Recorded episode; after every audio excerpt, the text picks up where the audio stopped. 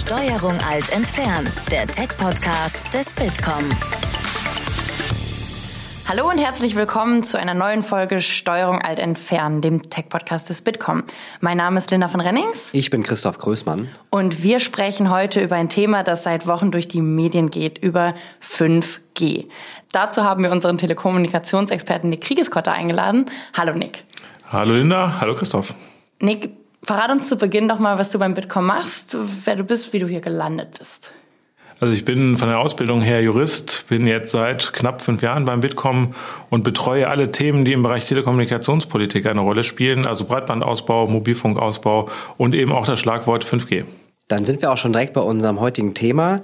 5G, wir haben das alles schon mal irgendwo gehört und gelesen, dass das vor allem mit schnellem Internet zu tun hat. Aber lass uns mal ganz kurz drüber reden, was das wirklich ist. Wenn dich jemand fragt, erklär mir bitte mal das Thema 5G. Was würdest du sagen und wie wichtig ist dieses Thema eigentlich? Alle kennen ja wahrscheinlich von ihrem Handy, dass da oft oben in der Ecke 3G steht. Das war die dritte Mobilfunkgeneration. Wir haben jetzt aktuell im Netz LTE, das ist die vierte Generation. Und mit 5G kommt eben die fünfte Generation, daher der Name 5G. 5G ist also eine neue Mobilfunktechnologie, die teilweise Dinge anders macht als in der Vergangenheit wird zum einen schneller, aber es ist auch insofern was Neues, als dass 5G auch bisherige Technologien integriert. Also LTE wird auch ein Bestandteil von 5G sein.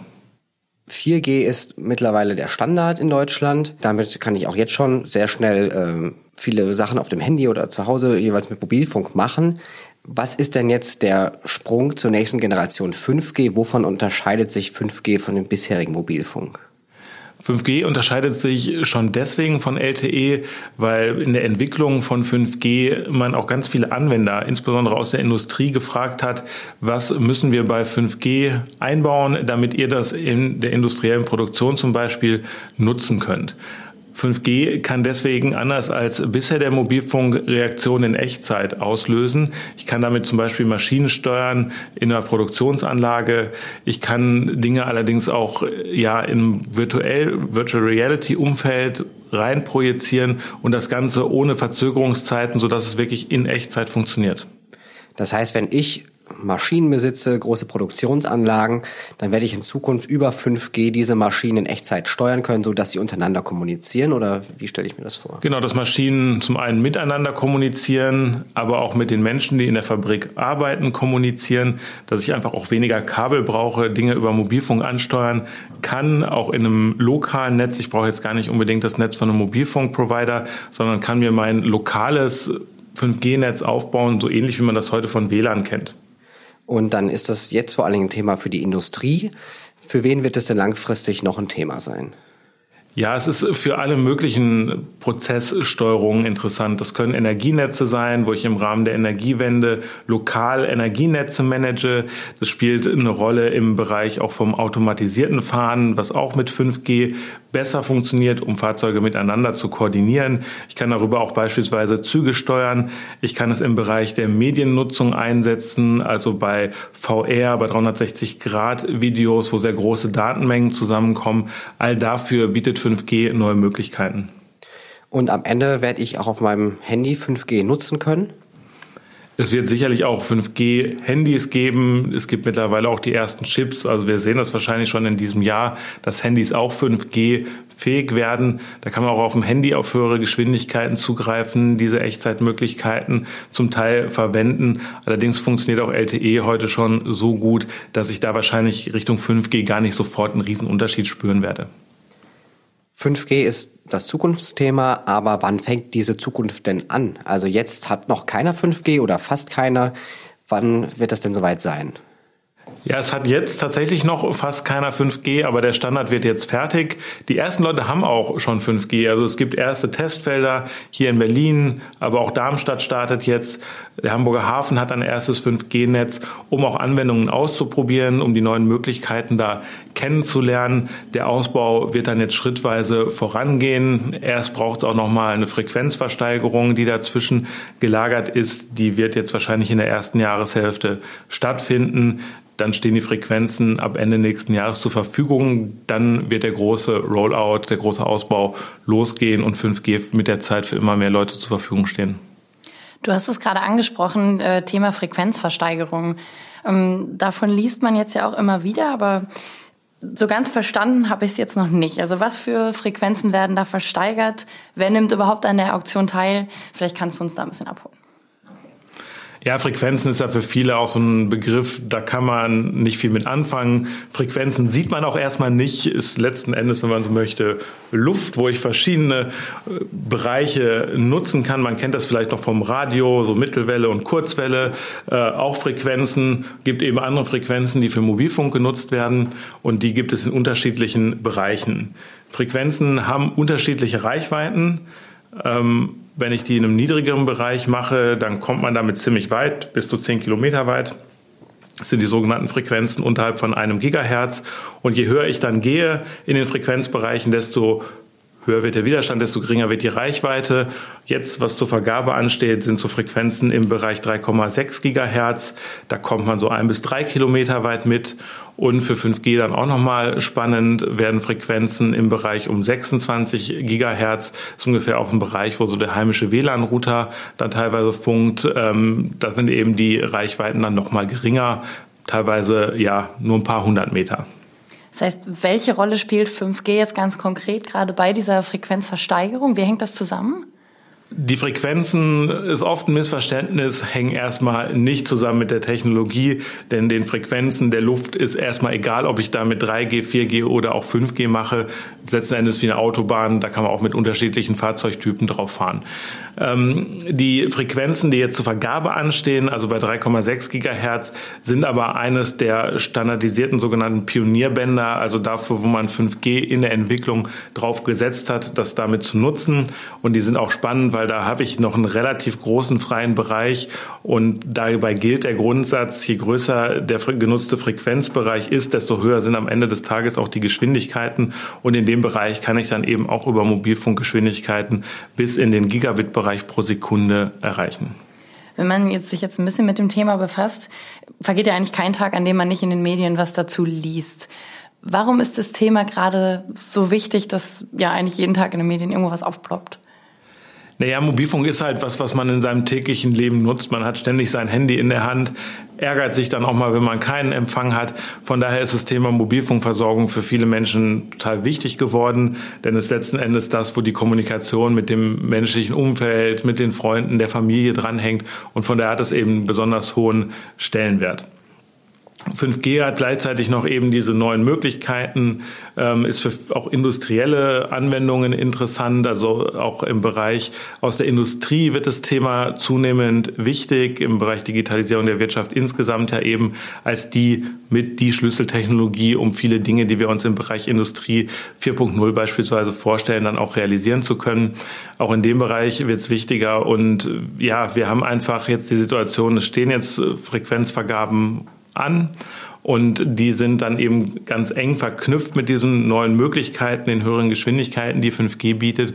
Und in diesem Gesamtumfeld hat eben dieses Thema so eine Bedeutung bekommen.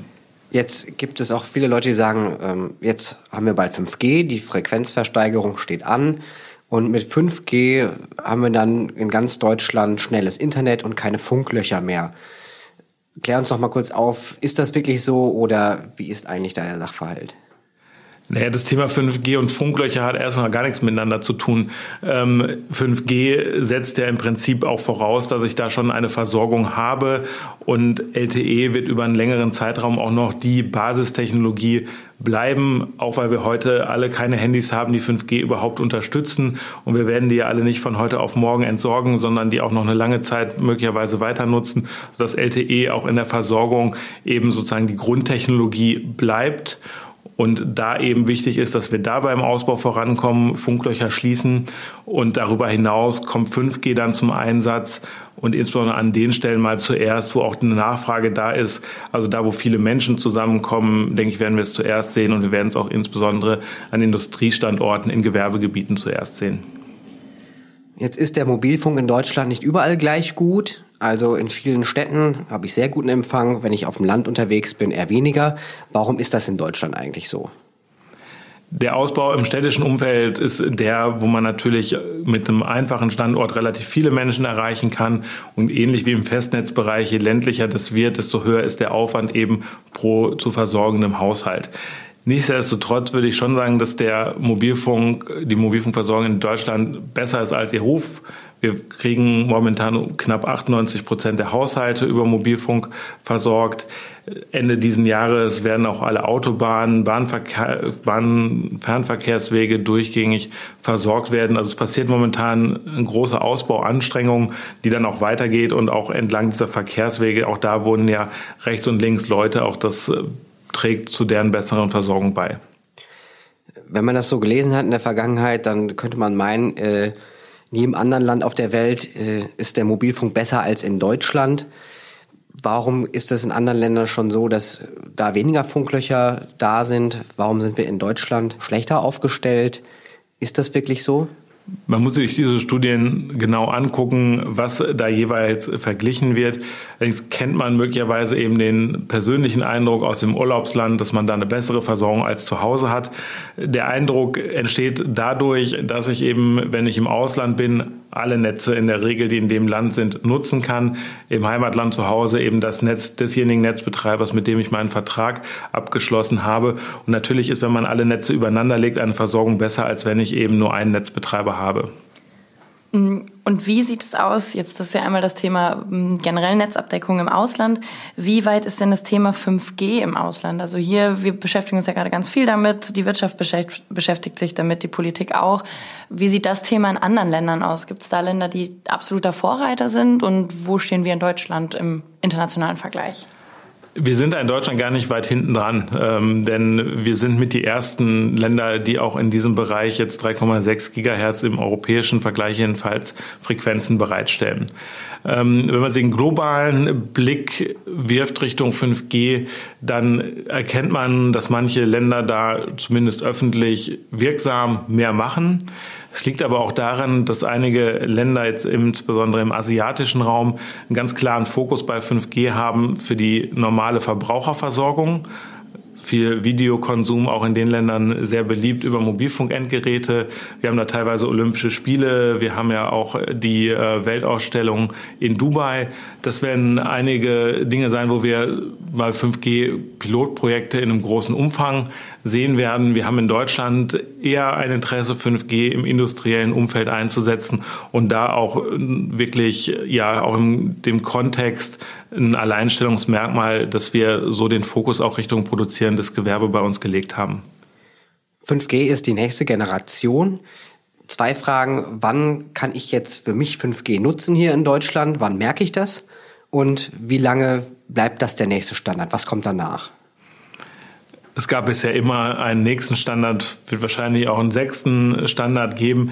Aber 5G ist tatsächlich insofern was Neues, als dass es eben auch die bisherigen Mobilfunkgenerationen mit implementiert, sozusagen das Netz der Netze mit 5G bauen kann und von daher wird diese neue Netzarchitektur eine andere Grundlage bilden, als es bisherige Mobilfunkgenerationen gemacht haben. Von daher schon ein größerer Schritt, der damit jetzt ansteht. Wann werden wir die ersten ähm, Rollouts sehen? Ich gehe davon aus, so ab Mitte 2020 wird man wahrscheinlich die ersten Projekte auch im Endkundenbereich nutzbar sehen. Nach 5G gibt es da überhaupt schon eine Vorstellung, was sein kann? Jetzt wird alles schneller erstmal. Super, ich kann auch schneller äh, Filme auf meinem Handy schauen, äh, Virtual Reality nutzen. Was kann man sich denn darüber hinaus noch vorstellen, was wofür vielleicht noch schnelleres Internet brauchen würden? Naja, noch schneller ist immer die Frage, heißt jetzt schneller mehr Bandbreite, also schnellere Downloads oder heißt schnell äh, eben auch schnelle Reaktionszeiten, was insbesondere dann für Steuerungsprozesse im Bereich automatisiertes Fahren oder auch für ferngesteuerte Züge interessant ist.